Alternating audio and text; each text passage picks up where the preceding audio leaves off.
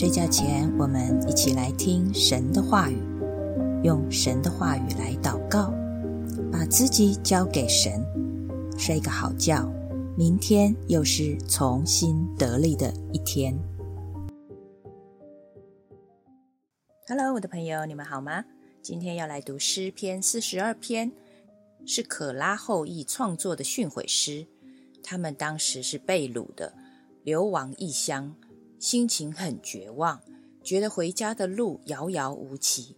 他们的心渴慕来朝见神，但是朝见神的道路却有很大的阻隔，所以他们常常哭泣，内心极其悲伤、烦躁、忧闷。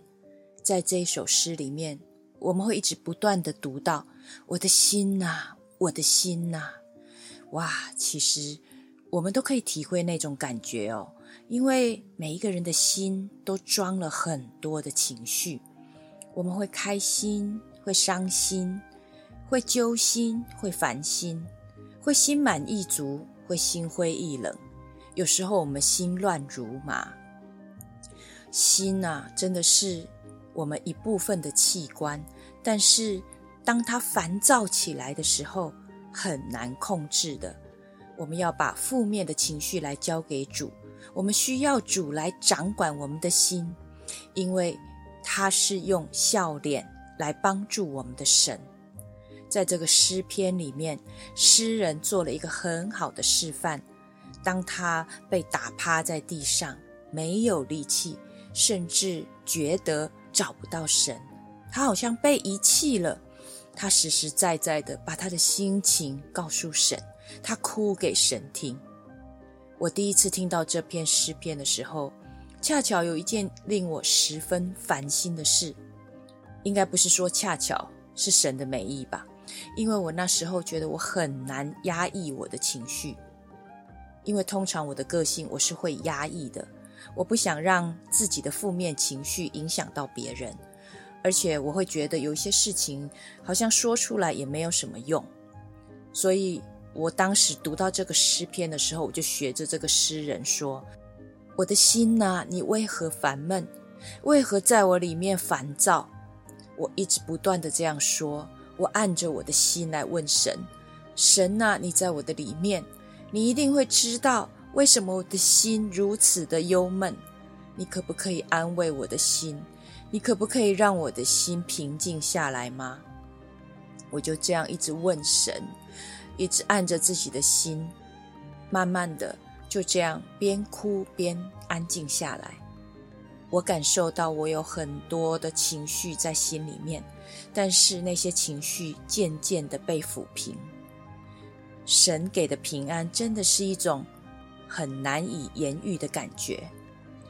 我就觉得我已经可以振作起来了。感谢神，虽然环境还没有改变。但是他却改变我的心，他让我在想放弃自己的时候，他不放弃我。我相信每一个人都有这样的经验，满满的来经历神的安慰、神的医治。谢谢神，赞美神。我们现在来读诗篇四十二篇，这是诗篇的卷二的第一篇。神呐，我的心切慕你，如鹿切慕溪水。我的心可想神，就是永生神。我几时得朝见神呢？我昼夜以眼泪当饮食，忍不住的对我说：“你的神在哪里呢？”我从前与众人同往，用欢呼称赞的声音领他们到神的殿里，大家守节。我追想这些事，我的心极其悲伤。我的心呐，你为何忧闷？为何在我里面烦躁？应当仰望神，因他笑脸帮助我。我还要称赞他，我的神呐！我的心在我里面忧闷，所以我从约旦地，从黑门岭，从米萨山纪念你。你的瀑布发声，深渊就与深渊响应；你的波浪洪涛漫过我身，白昼耶和华必向我施慈爱。黑夜，我要歌颂、祷告赐我生命的神。我要对神，我的磐石说：“你为何忘记我呢？我为何因仇敌的欺压时常哀痛呢？我的敌人辱骂我，好像打碎我的骨头，不住的对我说：‘你的神在哪里呢？’我的心呐，你为何忧闷？为何在我里面烦躁？应当仰望神。”因我还要称赞他，他是我脸上的光荣，是我的神。阿门。我们一起来祷告，亲爱的主耶稣，谢谢你，谢谢你住在我们的心里，让我们随时都可以朝见你。主啊，我们的心渴慕你，如鹿渴慕溪水。主啊，我的心可想见到你，可想见到我的永生神。主，你帮助我们学习像你一样谦卑柔和。你帮助我们在人的面前有一个好的行为、好的见证，以至于人看见我们就知道我们是你的门徒，我们是你的儿女，我们是你的百姓，而不会对我们说：“你的神在哪里呢？”主啊，叫我们真的能够显明你的生命在我们的每一天。主啊。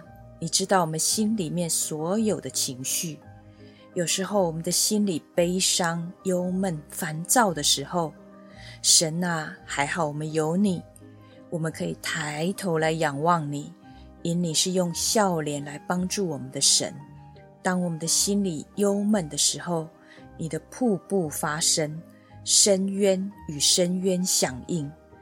你所赐给我们的生命，活水泉源，如洪涛波浪漫过我身，向我们施慈爱、施怜悯。主赞美你，你是我们的磐石，你不会忘记我们的。就算我们感觉不到你，就算敌人辱骂我，打碎我的骨头，我的心被欺压而哀痛的时候，主啊，你都不会忘记我。即使我的心里面烦闷、烦躁，主，你叫我们抬头仰望你，定睛来看你。求你叫我们听见你的声音，求你叫我们振作起来，求你叫我们开口来呼求你，向你祈求，向你祷告。因你是我脸上的光荣，是我的神，是我所倚靠的。主赞美你。与我们同在，与我们同行，听我们的祷告，奉耶稣基督的名，阿门。晚安，祝你有个好梦，神与你同在，晚安。